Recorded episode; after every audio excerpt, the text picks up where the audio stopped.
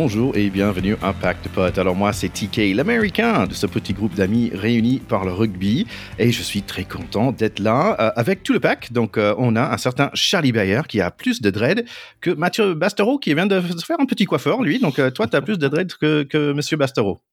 ouais je penserais je penserais peut-être à passer à une coupe d'été mais là en hiver je suis bien avec ma, ma grosse tonte. Et ça, et ça te va bien aussi, et ça te va bien. Euh, la deuxième voix que vous allez entendre, c'est notre grand Théo, euh, notre Racing Man de 2 mètres. Mais en fait, euh, Théo, je suis désolé de te dire ça, mais tu es plus petit qu'un certain Bastien Charleroi, qui mesure 2 mètres 2. Ouais, 2,02, c'est une belle taille et ça lui permettrait sans doute de pas avoir ce, cette question systématique quand on me demande, ce qui arrive souvent, combien je mesure. Je dis que je mesure 2 mètres et les gens me disent, mais 2 mètres pile oui, 2 mètres pile. C'est, ça m'arrive quelques dizaines de fois par an. Et je suis aussi plus petit que Teddy Riner, qui vous l'avez vu a gagné le tournoi de Paris tout à l'heure. Teddy qui fait 2-0-4. Hein, mais ah ouais. C'est lui aussi un athlète extraordinaire. Septième victoire pour Teddy Riner au tournoi de Paris et la sixième datait de 2013. Donc ça en dit long sur le chemin qu'il a parcouru pour revenir au sommet sur la route des Jeux Olympiques à Paris. Tout ça nous, nous, nous annonce encore de très belles choses de sport et beaucoup d'émotions, je l'espère.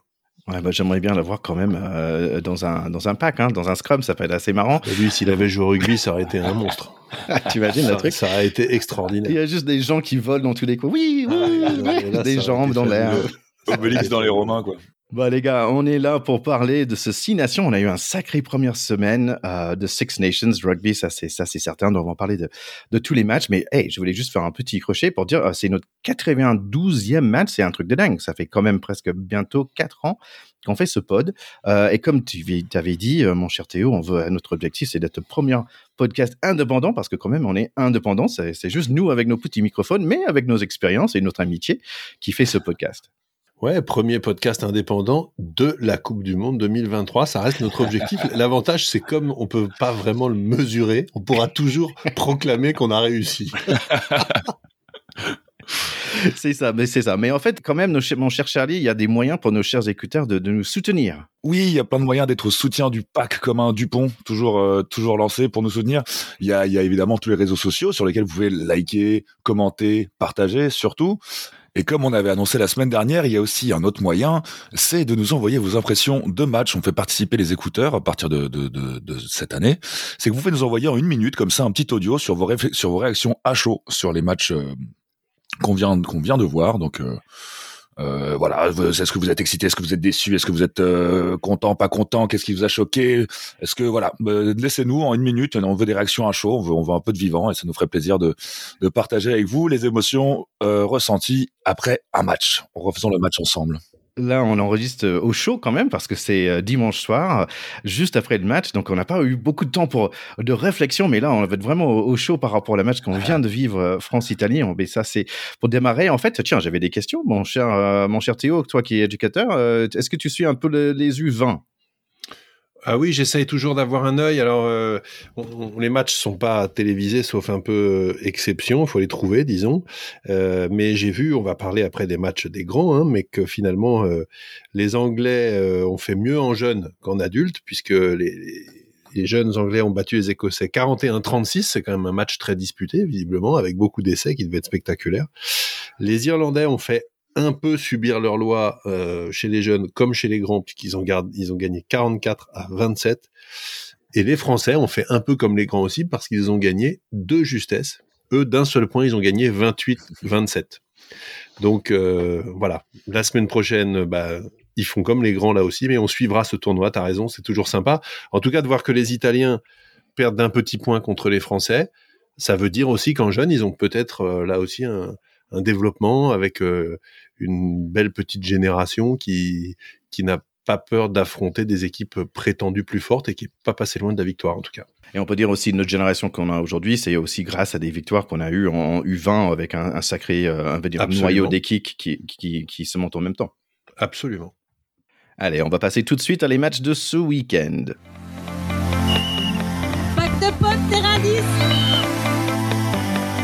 Premier match de samedi, alors c'est à Cardiff, il y a une équipe de Pays de Galles, on peut dire, euh, ils sont expérimentés, on peut dire aussi, ils sont pas très jeunes maintenant. Il y a Owens, Halloween Jones, North, Bigard, je pense qu'ils ont plus de 400 caps eux 4 euh, facilement. Euh, il y a toujours le Beard sans barbe, c'est un peu dommage. Euh, et Garland, le coach qui est de retour, je pense que la dernière fois c'était un demi-finale au Coupe du Monde où ils étaient aux trois points de finale contre les, les, les Sudaf. Donc il a beaucoup d'expérience. donc le match démarre avec on va beaucoup, parler de lui dans ce match, je trouve, avec un joli coup de pied. Il mit les pressions euh, sur les rouges direct.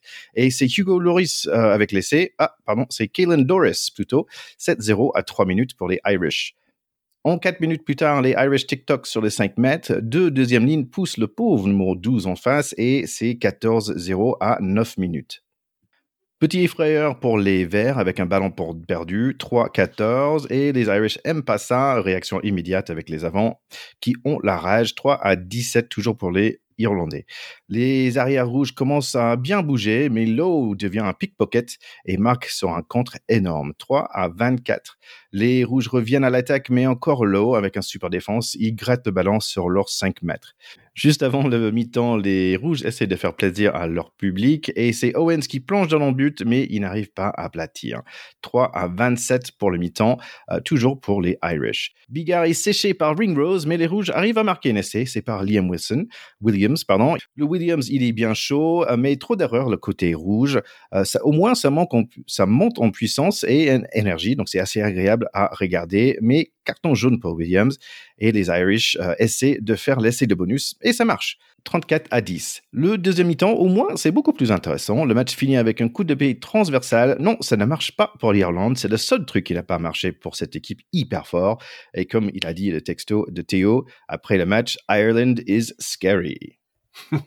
oui, en effet, euh, très très scary, ces Irish, euh, mais mais aussi c'est un peu la tristesse de, de, cette équipe de Pays de Galles qui arrive. On, on, en parle depuis un petit moment un peu à bout de souffle et à part à part Bigard euh, enfin heureusement heureusement qu'il est là pour eux je trouve pour dynamiser leur jeu mais c'est vrai que c'est un peu euh, c'est un peu euh, une équipe en pleine bourre face à une équipe en, en demi-teinte quoi.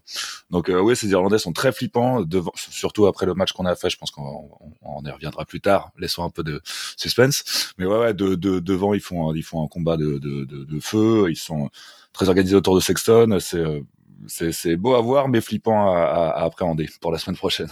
Ouais, moi ce que j'ai trouvé surtout, c'est que euh, on, a senti d'un côté une équipe irlandaise en, maîtrise totale. Hein. Tu le dis, il y a 14-0 à la 9e. Euh, quand, tu joues et que tu prends deux essais, que tu es mené 14-0 euh, après 10 minutes de jeu, tu, bon, grosso modo, tu, tu, comprends comment va se finir l'après-midi. donc au niveau international, sur des équipes réputées de niveau comparable. Euh, je trouve qu'on a eu l'impression d'un match un peu d'entraînement euh, pour les Irlandais. On avait déjà vu ça parfois avec cette équipe qui, quand elle maîtrise son sujet, euh, est totalement impitoyable. ils ont pris le large. Ensuite, ils ont temporisé. Puis en fin de match, ils ont remis un petit coup d'accélérateur pour rentrer tranquille, les mains au haut du guidon à la maison. C'est vraiment le sentiment que ça a donné sur ce match-là. Donc je trouve ça admirable pour l'équipe. Hein. Ils sont, alors on a déjà parlé 36 fois de ce classement, numéro 1 au classement mondial. Bah, c'est pas par hasard, c'est pas usurpé parce qu'ils sont très impressionnants et je trouve qu'ils n'ont vraiment pas montré de points faibles sur ce match. Mmh. Euh, Quant aux Gallois, euh, eux, effectivement, il y a de quoi s'inquiéter. Et c'est vrai que quand on voit Warren Gatland qui avait entraîné les Gallois, puis entraîné les Irlandais, puis qui maintenant entraîne les Gallois, on a envie de lui dire, euh, bon, faudrait peut-être que tu aies d'autres idées là, parce que on, dirait un mauvais film là pour les Gallois. C'est un peu dur pour eux, je trouve. Ouais, parce qu'en en, fait, il y avait personne qui était, on va dire, super performant. Il y avait peut-être le Owens, euh, le, le, le, le, talonneur, euh, George North qui était quand même assez solide, mais quand même, il, est assez solide. Euh, il y avait le nouveau 11, Rio Dyer, mais en fait, ça m'a fait penser où, est notre, notre préféré, là, le Rhys Zamet, qui va super vite avec ses, ses petits joues tout rouges comme un jeune homme. mais franchement, sur l'équipe rouge, j'avais pas vu grand-chose. Ouais, Louis Amit, euh, j'ai pas regardé, mais il doit être blessé, je suppose, parce que c'était quand même un world class player qui avait sa place dans cette équipe de toute façon. Donc je pense que s'il était là, euh, il serait sur le pré. Mais je, je pense pas que ça changerait grand chose. Euh, Aujourd'hui, ils ont quand même un problème de renouvellement euh, en deuxième ligne, en troisième ligne et au centre du terrain. on a l'impression que c'est les mêmes depuis dix ans. Ouais, mais en fait, je suis allé regarder et contre ce match contre l'Afrique du Sud dans le demi-finale dans la Coupe du Monde, ils avaient, il me semble, 8 ou 9 joueurs mais en fait, nous aussi, on avait 8 ou 9 joueurs de, ceux de, de, la dernière Coupe de Monde. Sauf que leurs joueurs aujourd'hui, ils ont 36, 37 ans. Les nôtres, ils ont euh, le plus vieux, c'est quoi, 30 ans, 30, 31 ans, je pense, euh, Antonio. Euh, mais ouais, c'est, il a besoin d'un peu de 109, on va dire, côté, côté rouge. Côté vert, en fait, c'est difficile parce que tu peux nommer tout le monde. il y avait quand même tous les avants, je trouvais assez incroyables. surtout Ed Sheeran, non, pardon, c'est Dan Sheenan, le talonneur. Keenan, le 15, il était l'homme de match. Euh, mais pour moi, franchement, le mec euh, avec le man bun, hein, le coup de cheveux, euh, j'imagine ça te plaît, Charlie, euh, low, euh, franchement, il a fait un sacré match. C'est un néo-zélandais. Hein, ah bon? Ah oui, c'est vrai. Ouais. ça explique peut-être cela qu'il soit néo-zélandais. Mais pour en revenir à la, description que tu avais du match, j'avoue que le, le 14-0 sec d'entrée comme ça, euh, de, depuis mon salon, je les ai entendus soupirer, les Gallois. Je te jure, j'ai entendu. quand, quand, tu regardes le tableau comme ça, tu sais que ça va être long. Et après, les Gallois, euh, de, historiquement, nous ont habitués à des, à des très belles remontées aussi. Hein, donc, euh, ils ont un peu, ils ont un peu ce, ce truc qu'ont aussi les Écossais de jusqu'en fin de match rester dangereux et pouvoir, et pouvoir faire des remontadas de fou bon, là, euh, vu, vu, vu comment les 14-0 ont été martelés, euh, on n'y croyait pas trop. Hein. Ouais, c'était un des dragons euh, sans dents, c'était croque-mou, on va dire. C'est des dragons qui crachent de la farine. Allez, si on passe à la prochaine match, c'est juste après. J'ai eu le plaisir, et comme vous, de regarder ce fabuleux England-Scotland. Oh oui, il nous a plu celui-là. On est à Twickenham. Il faut absolument un jour qu'on ait va euh, tous les trois à Edinburgh pour entendre Flower of Scotland. C'est trop beau quand même. Euh, et maintenant, euh, n'oublie pas, c'est God Save the King pour England. pour Angleterre, il y a du lourd devant avec les quatre premiers. Il y a Genge, George, Sinclair et Itoge. les autres, on connaît un peu moins. Il y a un Curry, mais c'est pas c'est pas Tom, c'est Ben. pour les avant, les arrières, pardon, quand même, il y a le jeune Marcus Smith, il y a Owen Farrell et le grand 15 Stewart.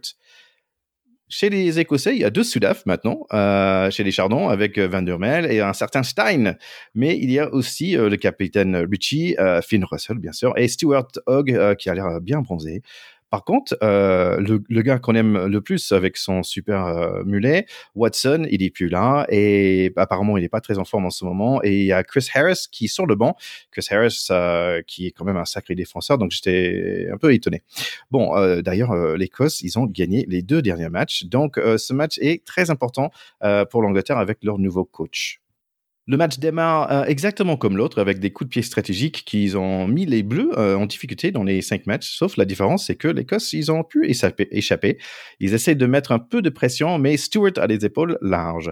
Pas d'événement euh, marquant dans les premières minutes, jusqu'à Hugh Jones, qui a remplacé Chris Harris, euh, fait un percé et une minute plus tard, il aplatit euh, un coup de pied pour le premier essai, 7-0 pour les Écossais. Beaucoup de jeux de pied dans ce match. Il me semble que les Anglais jouent un peu mieux au pied, comme par exemple le 14 Max Pellin. et voilà, les Anglais sur les 5 mètres des Chardons et c'est Marcus Smith qui débloque l'attaque anglaise, coup de pied transversal et Max Pellin l'aplatit 5 à 7, toujours pour l'Écosse. Match agréable pour l'instant, assez ouvert. Et c'est Van der Mel qui va euh, prouver avec un excès de dingo, comme il dit mon Charlie. Il zigzague 60 mètres, il bat 6 défenseurs euh, pour ce que je pense ça va être le meilleur essai euh, du tournoi. 5 à 12 par quart poteau pour Finn Russell. Mais les Anglais, ils se réveillent juste avant le mi-temps. Joli essai collectif. Et c'est encore Max Perlin qui a, le 14 qui marque. Farrell a raté le coup de pied encore. Même, les Anglais réussissent à ajouter trois points juste avant le mi-temps. Dommage pour les Écossais qu'ils ont bien mené le match jusqu'à là. C'est 13 euh, pour les Anglais, 12 pour les Écossais à la mi-temps. D'ailleurs, il y a Yannick Nyonga, un Raciman comme toi, mon cher Théo, qui était au micro pour sa première fois. Absolument. Deuxième mi-temps démarre. England avec leur swing low Sweet Chariot. Ça commence plutôt bien. Quelques erreurs par les Bleus. Et c'est le Baby Rhino, Genge, euh, le pilier euh, anglais, qui marque un essai. Bah, il a marqué, ou en gros, il a ressemblé à un Baby Rhino, quoi. 20 à 12 pour Angleterre à 49 minutes. Le match me semble échappé pour les Écossais. Mais pas pour longtemps. Le 9 euh, écossais Ben White fait un Antoine Dupont avec un bel essai de 9. 20 à 19, toujours l'Angleterre en tête. Beaucoup de jeux de pied, Stewart avec son grand pied, Smith assez dangereux, ballon en main. Il était pas loin de marquer à 58 minutes. Keep calm and stay old school. On voit entrer des Anglais expérimentés. Bonjour Ben Youngs, le 9, euh, Dan Cole et Vanipula. Ils ont gagné tout de suite un mêlée euh, après. Bonjour aussi le mec avec le meilleur nom de nation, c'est Blair Kinghorn pour l'Écosse. Il y a beaucoup d'opportunités pour les Chardons avec des petits coups de pied de Finn Russell. Euh, il ajoute 3 points de plus, 23 à 22 à 72 minutes, toujours l'Angleterre en tête. L'Écosse attaque côté droite avec Stein et 5 passes. Plus tard, le ballon traverse le terrain et ça finit dans les mains de Van der qui marque un autre essai, 23 à 29 pour l'Écosse. Les Anglais vont tout essayer, mais c'est les capitaines bleus Richie qui va gagner un contest pour finir le match et gagner le Calcutta Cup. Quel super match! Quel match, mais mm. quel match. Franchement, euh, c'est un des plus beaux matchs que j'ai vus des dernières années. Euh, moi, j'ai été pris au trip par ce match parce qu'il y avait un suspense extraordinaire avec ce, avec ces allers-retours, le fait que les Écossais commençaient par prendre le score, que les Anglais soient revenus, que les Anglais aient pris le large, et puis qu'ensuite les Écossais soient revenus juste après et passent devant à la fin. Déjà, ça a donné, je trouve, voilà, une, dramatique absolument géniale. C'est quand même la troisième euh, victoire d'affilée des Écossais sur les Anglais dans le tournoi. Je pense que ça fait très longtemps que c'est pas arrivé. Et du coup, la deuxième victoire à, Twickenham consécutive. Alors que euh, pendant 15 ou 18 ans avant, je pense qu'ils n'avaient pas gagné à Twickenham, les Écossais. Donc, ça dit beaucoup de choses quand même sur cette génération, euh, menée par voilà Finn Russell, Amish Watson, même s'il était absent. Et comme tu le dis, enfin les deux ailiers, parce que Stein, qui est aussi un Sud-Africain, donc c'est un peu euh, euh, contestable aussi. Euh, tous ces joueurs entre guillemets étrangers dans les équipes, ça casse un peu les trucs. Malgré tout, ce sont les gars qui portent le maillot de l'Écosse et ils ont deux ailiers, mais ce sont des machines les mecs. Donc tu as parlé de cet essai absolument fantastique de Van der Merwe. Le mec, s'il fait une saison comme ça, il va être meilleur joueur du monde. Et il y a de quoi. Ça fait, ça fait un moment qu'il nous épate. Il est exceptionnel. Et ce que j'ai adoré sur cet essai incroyable, c'est qu'il fait une course de 60 mètres pour aller marquer. Alors, c'est un peu un exploit personnel. Mais en dépit de son gabarit, parce que c'est un mec qui fait plus de 100 kilos et 1m95, il, il, vise les intervalles à chaque fois. Il va pas du tout péter sur les mecs. Il travaille les mecs avec les appuis. Il arrive à les prendre sur les côtés à chaque fois. Et il fait une action extraordinaire. Et à contrario, la défense des Anglais sur ce coup-là est quand même lamentable. Euh, il passe cinq ou six défenseurs en revue. Le dernier, c'est le numéro 8 qui arrive en travers. Il vient le prendre aux épaules alors qu'il est à 10 mètres de la ligne. Il le prend aux jambes, il tombe. C'est niveau école de rugby. Donc, moi, ce qui m'a frappé avec les Anglais à travers de ce match, euh, c'est qu'on a l'impression qu'ils étaient habités par du doute, même s'ils ont du talent. Je trouve que euh, Marcus Smith, notamment, euh, ça va être un grand joueur. Moi, je trouve j'ai beaucoup de plaisir à le voir jouer. je, le trouve extra. Et je trouve qu'ils ont failli là où ils sont d'habitude très bons, c'est notamment en troisième ligne. Euh, tu as parlé de Ben Curry, qui est alors, c'est pour la petite anecdote, c'est le frère jumeau de Tom Curry. C'est quand même assez rare. Euh, autant des frères qui jouent dans la même équipe, on en parle de temps en temps parce qu'on aime bien ça. Il y en a plein. Des frères jumeaux, c'est quand même assez marrant. Donc Tom est pas là, Ben est là, mais je trouve que la troisième ligne est passée au travers. Ils ont raté, je crois, une vingtaine de plaquages sur euh, les 130 qu'ils ont essayé. J'ai vu ça dans les statistiques. C'est beaucoup trop à haut niveau et ça ressemble pas aux Anglais. Ça prouve qu'ils ont un problème de confiance. Et à contrario, j'arrête de prendre toute la place. Cette équipe écossaise euh, croit en elle, quoi. Et, si j'étais pas français, je me dirais, mais cette équipe-là, elle doit gagner le tournoi. Ils, ont été trop bons hier, quoi. Je, les ai adorés. J'ai adoré ce match. Donc, si vous l'avez pas vu, regardez-le en replay, nos écouteurs. Vous allez vous régaler. Absolument, bon match, bon match régalade. Je partage ton avis. Bon, la pression était clairement sur le sur le sur le dos des Anglais, hein, parce que bien sûr mauvaise passe. Euh, je pense, comme tu dis, on a senti que que bah les les Écossais sont dans leur dans leur dans leur élan et les les Anglais sont dans leur doute et euh, et le match a été comme ça. Le scénario formidable. Rien que pour citer. Euh, pour moi, il y a aussi ce fameux, le fameux deuxième essai écossais là que, que tu cites tout à l'heure, et tu parlais de la défense anglaise. Euh, pour moi, c'est assez, c'est assez symptomatique de, de bah, euh, comme tu dis, il y a des, y a des qualités, il y a des bons joueurs. Euh, cette équipe est pas devenue, les composants de cette équipe sont pas devenus mauvais du, en, en, deux ans, hein. mais mais il y a pas d'organisation. C'est clairement au niveau de l'organisation, au niveau du jeu que que ça prêche. Leur changement de coach faisait que c'était un peu leur leur dawn of the new day. On pensait que ce serait une nouvelle ère qui commencerait, ben elle commence pas bien du tout. Pour eux. Et en effet, en face, bah, l'élan de les Écossais, on a toujours ce truc en plus d'élésisme de, de un peu ah Peut-être que c'est notre côté français qui, qui, qui, fait ça, mais il y a un côté un peu gaulois, quoi, qui résiste encore et toujours à l'envahisseur.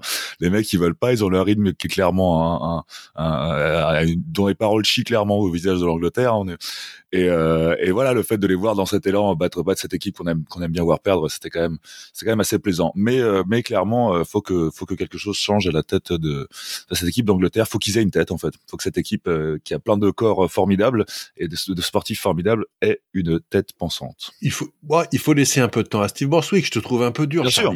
Il vient d'arriver, il succède à un mandat long euh, d'Eddie Jones. Il veut marquer sa patte. Je trouve qu'il faut quand même lui laisser du temps. Euh, pour moi, c'est ce que j'avais dit la semaine dernière. Steve Borswick, c'est c'est un, un mec qui a joué devant pendant une décennie en équipe d'Angleterre, donc c'est le mec qui a la culture du jeu d'avant anglais, qui écrase tout sur son passage et qui après voit ce qui reste pour savoir ce qu'on fait du ballon. Et euh, pour l'instant, il n'a pas encore marqué de son empreinte ou de cette empreinte-là, en tout cas cette équipe. Et pour moi, les Anglais sans des très grands troisième lignes sont pas les Anglais. Euh, ils ont, ils ont, je trouve, pas été euh, au, rendez-vous là-dessus euh, sur euh, les certitudes du jeu d'avant et du jeu autour, du petit jeu comme on dit, avec voilà des attitudes de domination physique, d'impact, de duel gagné, etc. Non, là c'était une mmh. équipe voilà qui rivalisait, mais qui n'était pas maîtresse de son sujet. C'est absolument manifeste.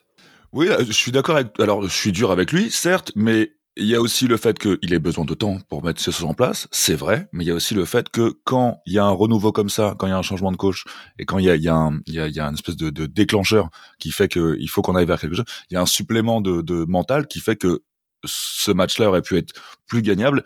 Et comme tu dis, ce, ce supplément mental, enfin, ce, ce, ce, le fait de vouloir aller chercher quelque chose parce qu'il y a un nouveau départ et parce qu'il faut prouver, bah, on l'a pas vu, comme tu dis, sur les points d'impact sur il y avait pas de supplément d'âme du côté, euh, du côté anglais, supplément d'âme sur lequel ils auraient pu se refaire avec cette nouveauté, quoi. Bon, moi, j'avais pensé que les, les Écossais étaient chez eux avec euh, la puissance du Flower of Scotland. C'était tellement fort. Je disais, ah bah tiens, ils sont où? Et j'étais surpris de savoir c'était à Twickenham.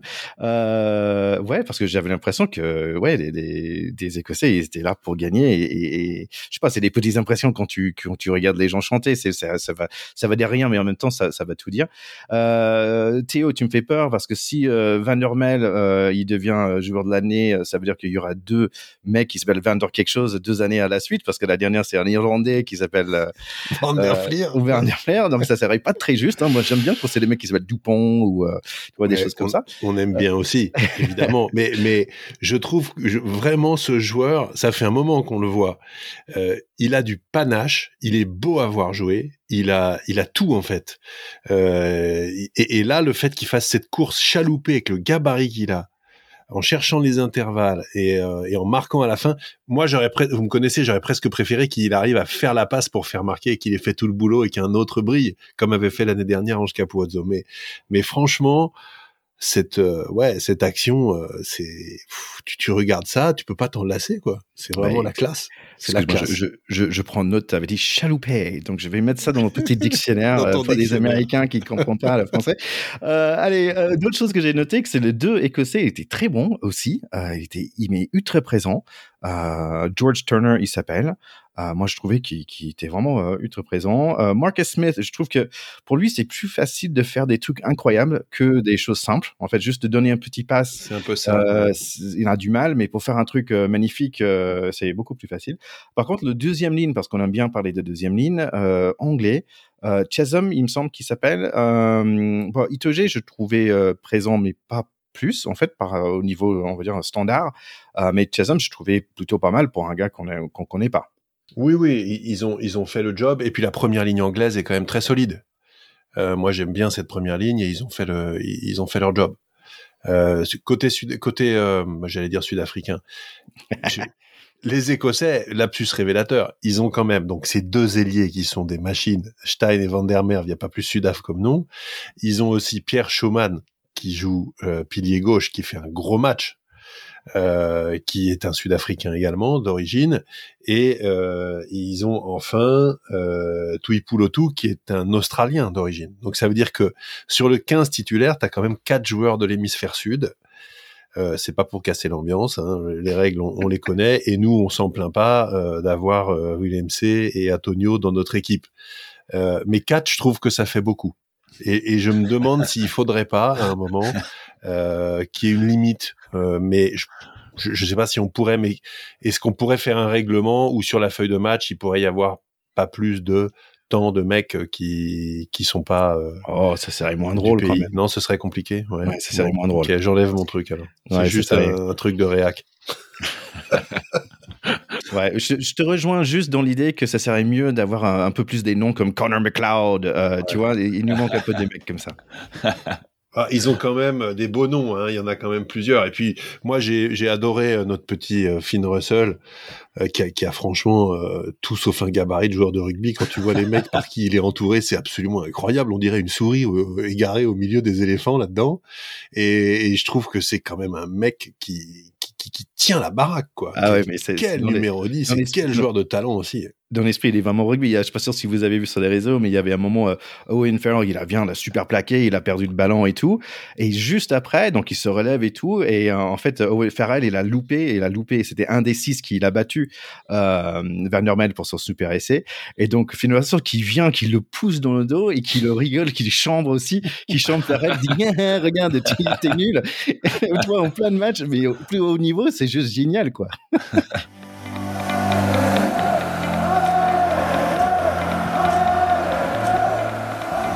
Allez, on y va pour notre match à nous, France-Italie. On est à Rome, ensoleillé, avec un petit Marseillaise bien sympa, mais l'anthème d'Italie avec beaucoup, beaucoup d'émotions.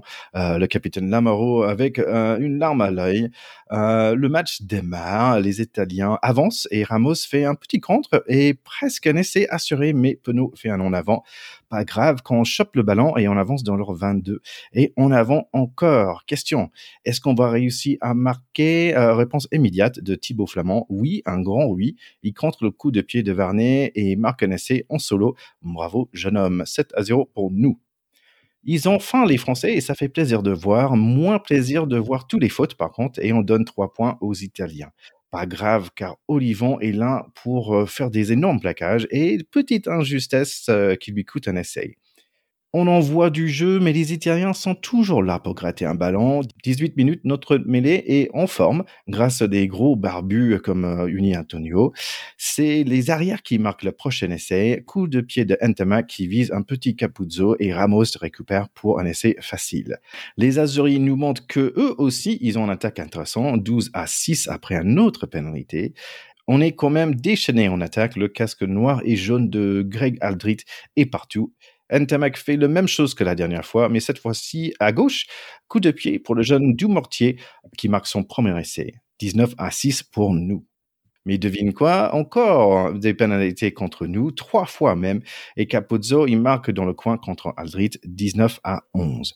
Beaucoup de ballons en main pour les deux côtés. C'est assez beau à voir ce match. Mais encore des fautes contre nous, certains que j'ai pas trop compris.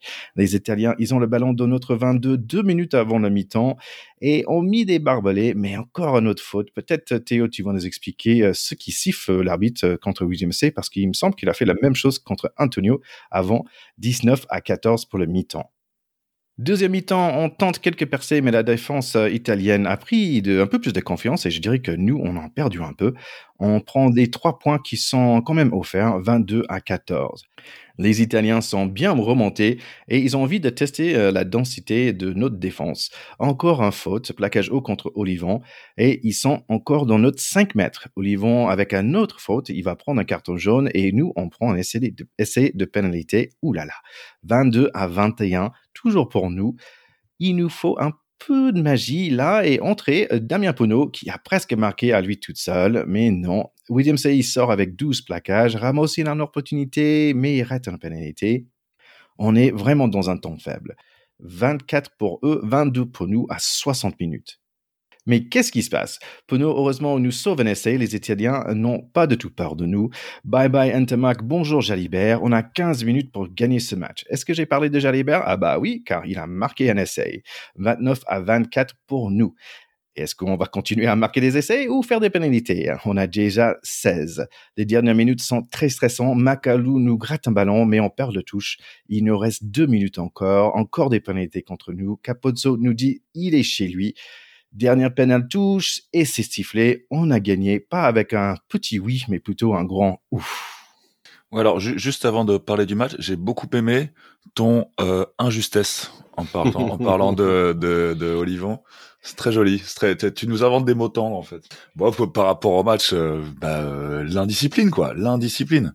Je crois qu'il y a eu 18 pénalités euh, à la fin contre l'équipe de France. Bah, contre contre une équipe qui est remontée à bloc, qui joue crânement ses chances et, qui n'a qui relance qui, qui relance depuis son embut quand même. ils ont vraiment ils pas, ont pas arrêté.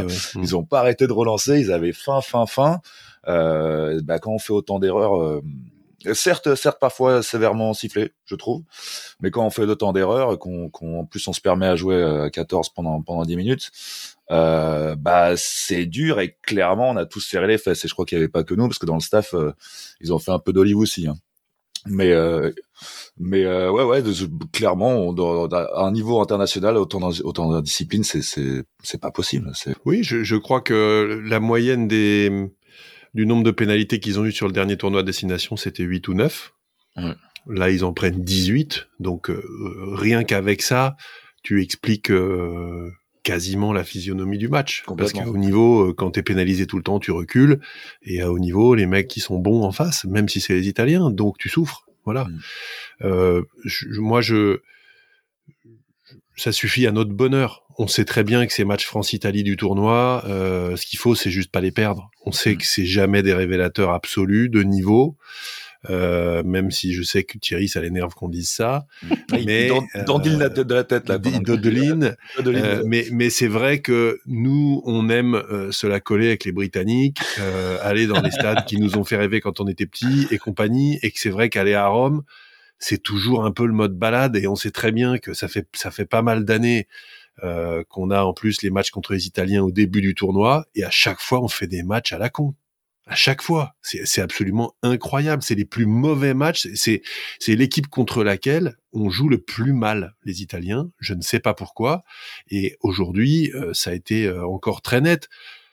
Bah, je pas, Damien Penaud, il était venu avec ses jambes, mais il avait, il avait oublié ses mains au vestiaire. Euh, c'est n'importe quoi. Euh, le, premier, le, le, le, premier en avant qu'il fait, euh, Ramos remonte le ballon. S'il attrape le ballon, il y a essai. Hmm. C'est un, c'est un truc de dingue. Euh, après, il a, bon, il a essai derrière de Ramos, mais sur le jeu aérien, il a pas de bol. il a quand même fait un match un peu en demi-teinte, alors qu'il avait les cannes. Donc tant mieux qu'on rate ces matchs-là contre des entre guillemets plus petites équipes et qu'on gagne quand même le match parce que dans l'absolu, on aurait pu le perdre. On, est resté à portée de fusil jusqu'à la fin du match. Ils ont eu une espèce de pénal touche à la fin. On a bien défendu. Moi, ce que j'aime, ce que j'aime dans ce match, parce qu'il y a beaucoup à jeter, je trouve qu'Olivon est un peu passé à côté. Il a fait beaucoup trop de fautes. Euh, la faute où il se fait sortir, elle est quand même assez grossière. Mm. Euh, et par contre, ce que je trouve, ce que je trouve, c'est que le, euh, le, coaching a très bien fonctionné. Euh, Jalibert, il rentre, il marque. Euh, Macalou, il rentre, il fait le, le grattage qui va bien. Euh, donc ça, c'est absolument top. Au centre du terrain, j'ai bien aimé Ficou. Je trouve qu'on n'a pas trop vu Moefana, qui était un petit peu transparent. Euh, donc j'ai une petite inquiétude quand même avec l'absence d'un Danti ou d'un Vakatawa. On en a déjà parlé. Je pense que Moefana, qui est un joueur d'avenir et de talent, il n'a pas encore l'impact de ces joueurs-là. Ça se voit un peu. Euh, Ficou, il est à son niveau. Lui, c'est un peu juste. J'ai bien aimé Dumortier, qui fait, je trouve, pour sa première sélection, bon boulot. C'est un Lyonnais. Ça va plaire à, à Thierry. Bah, moi, j'avais une question par rapport à ça, mais qu'est-ce qui nous a manqué ce match-là? Et comme tu dis, ma, première action, c'est un tout petit peu au centre. Euh, Charlie, pour toi, qu'est-ce qui nous a manqué alors? Non mais c'est exactement le. Pour moi, je n'ai pas vu de, de, de, joueur qui est passé à côté de son match et euh, et, et je je comprenais pas trop euh, comme tu dis, je, me suis posé cette question, mais qu'est-ce qui, qu'est-ce qui nous manque en fait? Peut-être l'envie, peut-être le. En effet, peut-être il nous manque de la discipline, tout simplement. Mais euh, mais mais pourquoi à ce match-là on en a loupé alors que c'est quelque chose qu'on avait qu'on avait plutôt réglé dans le passé? Qu'est-ce qui fait qu'on est qu'on est qu'on est passé à côté de de, de cette partie-là du jeu en tout cas? Euh, Je sais pas. Honnêtement, je je il y a pas de joueur sur lesquels je peux euh, cracher, critiquer, pardon, ou, euh, ou, de, ou de zone de jeu qui, qui m'a semblé faible, parce que c'est vraiment pas le cas. J'ai trouvé, j'ai trouvé que tout le monde a tenu son rang. J'arrivais pas à, euh, j'arrivais pas à voir où était le problème en fait. Je, en, regardant le score, je me disais mais mais, mais qu'est-ce que, mais enfin, c'était c'était c'est vraiment c'était dur à, à, cibler. Je pense que je pense que en effet le, le coaching nous a nous a un peu rassuré. Macalou a fait une belle rentrée, ça m'a fait plaisir évidemment. Euh, mais ouais, non, je, je, ne, je ne situe pas quelque chose qui, euh, qui pour moi a péché à part la discipline. Ouais, ouais, c'est ça. Bah, en plus, bah, j'ai trouvé normalement les, les troisième lignes, euh, on est super fort. Et cette fois-ci, ouais. j'ai pas l'impression que j'ai entendu leur, leur, nom en fait. Aldrit, il, il va toujours vers l'avant, mais, Aldrit, mais Jelonche et, et, Olivant, je, je, sais pas, mais c'est dingue. Comme j'étais un peu surpris. Euh, mais bon, j'avais dit la dernière dernier épisode, les gars. J'avais le nez creux, comme dit mon copain Miguel Fernandez. Euh, c'est une bonne expression française, ça. Euh, mais j'avais dit que vous étiez trop zen. Vous étiez là, ouais, on va gagner. Euh, Ah. gna, gna, gna. Et moi, j'avais dit, j'avais peur de cette équipe. Et j'avais rigolé, j'ai dit, c'est Ferrari. Mais quand même, euh, j'avais dit, attention, ils vont vite et ils sont bons. Et ils vont vite et ils sont bons. Oui, c'est une bonne équipe. Ça devient une bonne équipe, en tout cas avec cette génération-là. Et c'était en plus, c'était sans leur numéro 10, euh, Garbassi aussi. Absolument. Dire je pense qu'ils ont, ils en étaient un peu. Euh, excuse-moi, Charlie. Ils, ils, ont, ils ont été un peu orphelins de Garbisi quand même parce que euh, sur le jeu au pied, notamment de déplacement, ils ont été quand même assez mauvais. Ils ont beaucoup joué à la main. C'était sans doute un choix stratégique, mais quand tu vois l'essai le, de Dumortier avec le coup de pied chirurgical d'Entamac, c'est vraiment un modèle du genre. Et on sait maintenant qu'à haut niveau, les défenses sont tellement fortes au centre du terrain que le petit coup de pied par derrière ou ces grandes transversales dans les coins pour aller tester les ailiers, c'est des armes quand même très importantes du rugby moderne. Et après, tu as euh, et après tu as Brex, le, le, le 13 italien qui tente le même truc, mais le ballon il sort en touche, si tu veux, de l'autre côté de, de l'embut. Et tu vois que la précision technique d'un joueur comme Garbizi leur a manqué là. Je pense qu'il aurait, il leur aurait fait du bien et peut-être que ça aurait été le petit plus qui, aurait fait basculer le match du mauvais côté pour les Français. Bah c'est surtout euh, pour nous, c'est les 10 qui ont gagné notre match. Les deux coups de pied de Ntamak et l'essai de, ouais. euh, de Jalibert. Euh, heureusement, ils sont là, nos 10. Absolument. Et, et c'est sympa de voir rentrer Jalibert juste pour un quart d'heure, mais faire son match, mettre son essai, ça veut vraiment dire qu'on a un numéro 10 euh, en deux bons hommes en fait. Et un jour l'un sera titulaire, la fois d'après ce sera l'autre, et ils sont tous les deux aussi bons quoi. C'est extraordinaire pour les France. Est-ce que Ticket, est-ce que Ticket, on pourrait dire que, tu as fait une, une, Théo, du coup, en, en, en, en nous prédisant une, en nous prédisant un match de, depuis la semaine dernière. mais ça fait des années en fait que j'ai dit que, que l'Italie ils sont pas mauvais. Hein. Ça fait des années. Mais oui, que mais c'est bien mais arrête. Ça c'est parce que t'es positif. Tu refuses, tu refuses de dire du mal. C'est juste que de toutes tes équipes, tu dis non, il y a du bon dedans. Et là, comme par hasard, ça. Bah, si on a les des Gallois qui sont un peu croque-mou, euh, les Italiens, c'est quoi le, c'est quoi l'épice quand tu manges le, le, truc un peu épicé? C'est Aribata, non C'est pas ça le nom euh... Arabiata. Ah, Arabiata. voilà, c'est une équipe euh, comme ça. Moi, j'aime bien. Non, mais en, en, en, effet, oui, en effet, cette équipe Italie jeune euh, est pleine de renouveau. Elle nous avait déjà, euh, elle nous avait déjà surprise à l'Autumn Cup euh, avec leur victoire contre l'Australie. Là, le fait qu'ils nous bousculent, ça devient plus trop une surprise. En effet, euh, Ticket avait fait une belle théo, tu as eu raison de nous dire qu'il faudrait peut-être s'en méfier un peu plus.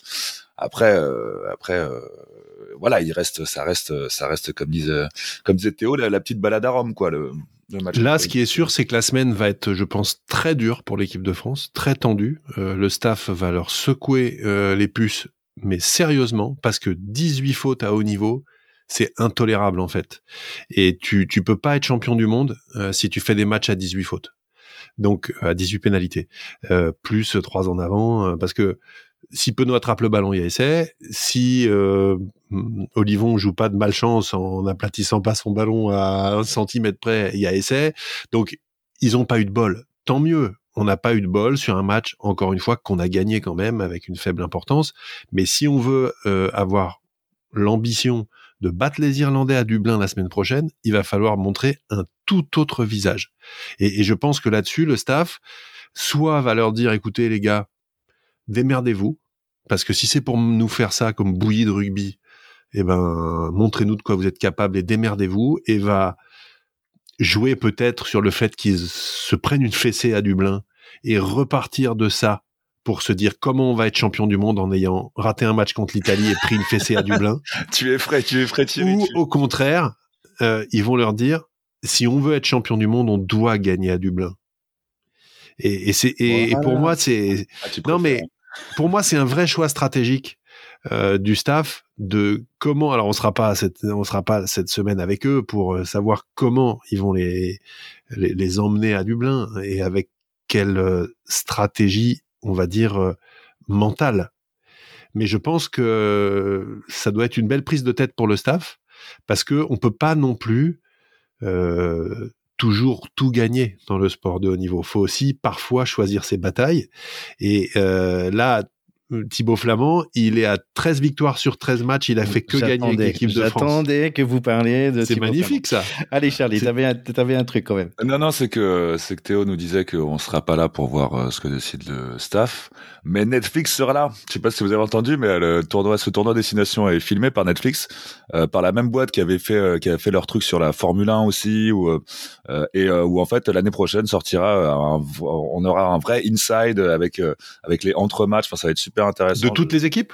De toutes les équipes, absolument. Ah, génial. Ils ont acheté les droits de tout le tournoi, donc tu et c'est ça qui était qui était bien dans dans dans, dans c'était Formula One qu'ils avaient fait, où en fait je m'étais toujours demandé pourquoi ils n'avaient pas adapté ça au top 14 par exemple. Parce qu'en fait c'est très non seulement tu vois les matchs, donc euh, mais après t'as tout le t'as tout le pourquoi, le comment, les réactions des joueurs, sur quoi ils ont accès, euh, quels étaient les discours, euh, et du coup c'est ça, ça va être super intéressant. Fantastique. Et comment ça se Ouais. fait qu'il nous ait pas appelé pour, euh, Eh pour les aider eh ces Netflix, pas. ils, ils sont complètement à la rue, ces mecs, sans blague. Je crois qu'ils- je crois qu'ils ne suivent pas, euh, ils ne suivent pas le. C'est le- incroyable. Bah, le bonne nouvelle avec ça, c'est, ça veut dire que peut-être les Américains ils vont finalement comprendre un peu les règles de, de rugby, au moins euh, s'intéresser. Euh, donc oui, mais chaque fois les gars, on peut pas aller, euh, on va perdre contre euh, Irlande. c'est pas ça. On, on, on, On en avait déjà- pas aller en traînant les pattes non plus. C'est pas ça, mais on en avait déjà parlé la, la- la semaine dernière. Et c'était que soit, a- on avait parlé de cette dualité entre série de victoires, qu'on n'était pas sûr, soit on gagne nos, tous nos matchs jusqu'à la, jusqu'à la finale euh, en octobre, ou, ou soit euh, c'est que les Américains ne comprennent pas que le sport, la construction dans le sport passe par la défaite. C'est, je ne souhaite pas de défaite à, à- à qui que ce soit d'ailleurs, mais il faut bien qu'il y ait un perdant à chaque fois. Je ne souhaite pas de défaite à cette équipe de France, mais, mais on sait que le caractère, que la, le caractère se vérifie quand on sait ce qu'on fait d'une défaite. Euh, combien de champions ont marché, ont marché sur l'eau pendant très longtemps et à la première défaite se sont, se sont, euh, se sont recroquevillés, ont pas su, ont pas su dépasser. Euh, je, je pense et on en parle de plus en plus en ce moment que la défaite est très intéressante. Il faut savoir, il faut savoir l'encaisser. Euh, voilà, bah tu parlais de Teddy Riner tout à l'heure euh, quand il avait euh, une, une, quand, il a, quand il a fini sa série de, de victoires justement sa, sa, sa- succession de victoires, euh, il a eu un message très positif en disant bah voilà faut, faut bien que ça tombe. Plus plus la série est longue plus on se plus la, la fin est proche c'est fatal. Et, et, et il a comme bah, comme tu tu l'as cité euh, enchaîné sur une sur une six, euh, septième victoire il a très bien il a très bien su rebondir derrière. C'est parce qu'il faut un vrai mental pour savoir perdre et, la- et, les défaites construisent un mental de sportif qui peut aller gagner une coupe du monde Il voilà. faudrait en parler à Tsitsipas. peut-être ouais. Euh, C'est très, ouais, c'est très beau, euh, ça, mon, mon cher Charlie. Euh, moi, bon, on parlait de Thibaut Flamand. Pour moi, c'était quand même l'homme du match, en fait, mais parce- Ouais. parce qu'on est, on est, parce qu'on est un peu quand même fan de deuxième ligne dans ce, ce podcast.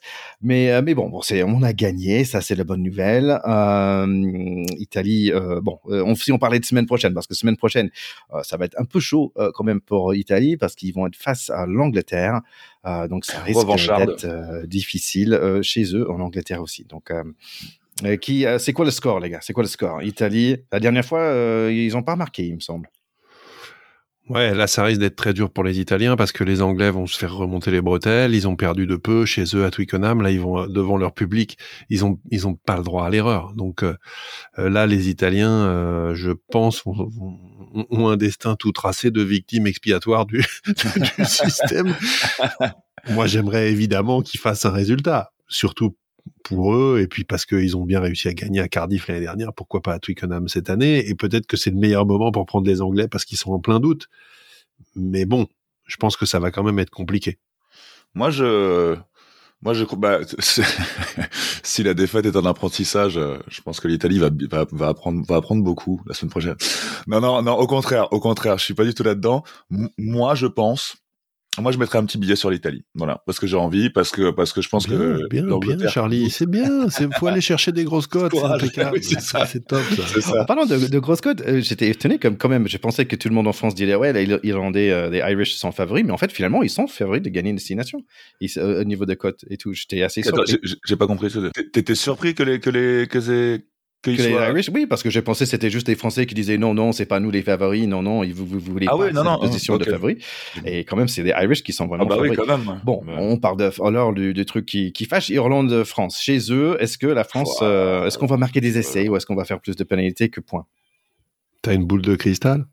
Ouais. Euh, ouais. Non, moi, je, je, je pense que le théâtre est en place pour la fin de série de victoires mais je le pense sans, évidemment sans le souhaiter. Et une petite partie de moi se dit évidemment que comme les, les Irlandais sont un peu favoris, étant donné qu'ils sont numéro un mondial, ils viennent de foutre une raclée aux Gallois à Cardiff, les Français sortent d'un match mi-figue mi-raisin à Rome, normalement, sur le papier, ils vont être pas mal favoris des bookmakers. Et on sait qu'au rugby, ça, c'est bon pour les grosses cotes. Donc soyons la grosse cote, mais clairement on n'est pas favori la semaine prochaine, me semble-t-il. J'adore ta mise en place. J'adore ta mise en place. J'imagine l'équipe de France face à, face à un truc très western, tu vois, ou, ou, féerique un peu, où ils arrivent face à un truc, leur dit c'est ici que vous devez mourir. C'est ici, c'est ici que ça s'arrête. Et ils y vont quand même. Putain, ça va être super beau.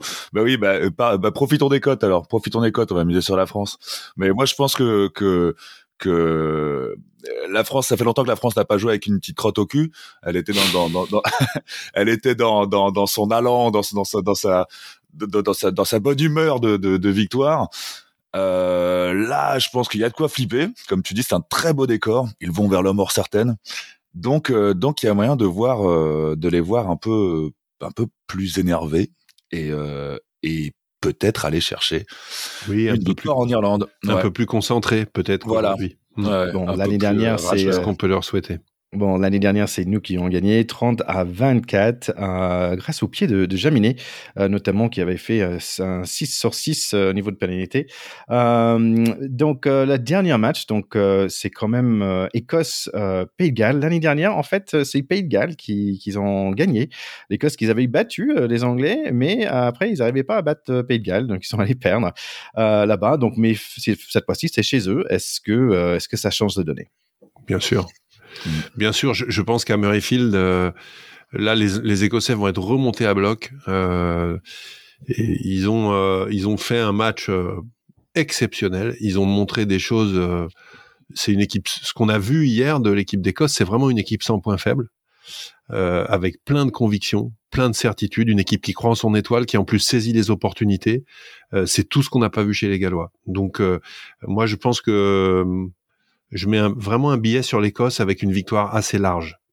Première à en plus pour ce tournoi 2023, donc je pense que les Écossais, enfin, tous les voyants sont au vert avec le match qu'ont fait les Gallois et surtout avec le, euh, c'est pas que les Gallois se sont trompés hein, sur leur match, c'est qu'on voit, on voit pas trop euh, ce qu'ils pourraient faire, euh, où ils pourraient aller chercher des solutions. Donc moi je, je pense victoire large de l'Écosse aussi. Allez, bah, une chose, c'est sûr que vous, nos chers écouteurs, vous pouvez revenir ici dans une semaine pour écouter euh, nos petits voix euh, et euh, nos analyses et nos avis sur tous ces matchs. ça m'a fait beaucoup plaisir, les garçons, de partager ce moment avec vous pour parler de Six Nations. J'adore ce, ce, truc. Je pense qu'au niveau de tous les sports, c'est le truc que j'adore. Ouais, les GO aussi, c'est super sympa, mais c'est tous les quatre ans. C'est un peu loin. donc, franchement, de Six Nations, ça, ça me fait vraiment chaud au cœur. Oui, c'est un tournoi qui a une saveur très particulière pour tous les amoureux de rugby. Et puis, pour notre plus grand bonheur, il revient tous les ans. Donc ça, c'est quand même, c'est quand même le top. Et comme nous, on revient toutes les semaines pendant le tournoi. on compte sur vous, nos chers écouteurs, pour nous suivre, pour nous répondre sur Instagram, dont Charlie est un grand spécialiste, euh, et, et, et, vraiment pour nous mettre euh, des petits pouces et des petits likes autant que vous pouvez pour que nos écouteurs soient toujours plus nombreux et qu'on atteigne bientôt cet objectif du premier podcast rugby indépendant de la Coupe du Monde 2023. Mais oui, absolument spécialiste d'Instagram. Salut les followers, salut les follow Venez cliquer, venez liker, venez partager, s'il vous plaît, notre contenu et venez nous proposer aussi le vôtre avec vos réactions euh, d'après-match. J'étais content de vous retrouver, en effet, pour ce tournoi à destination qui a toujours une saveur très particulière et la saveur de la semaine prochaine va être très croquante, craquante, je pense même. À la semaine prochaine, les copains. Allez, les gars, à bientôt. Ciao, ciao. Salut, bye bye. Salut.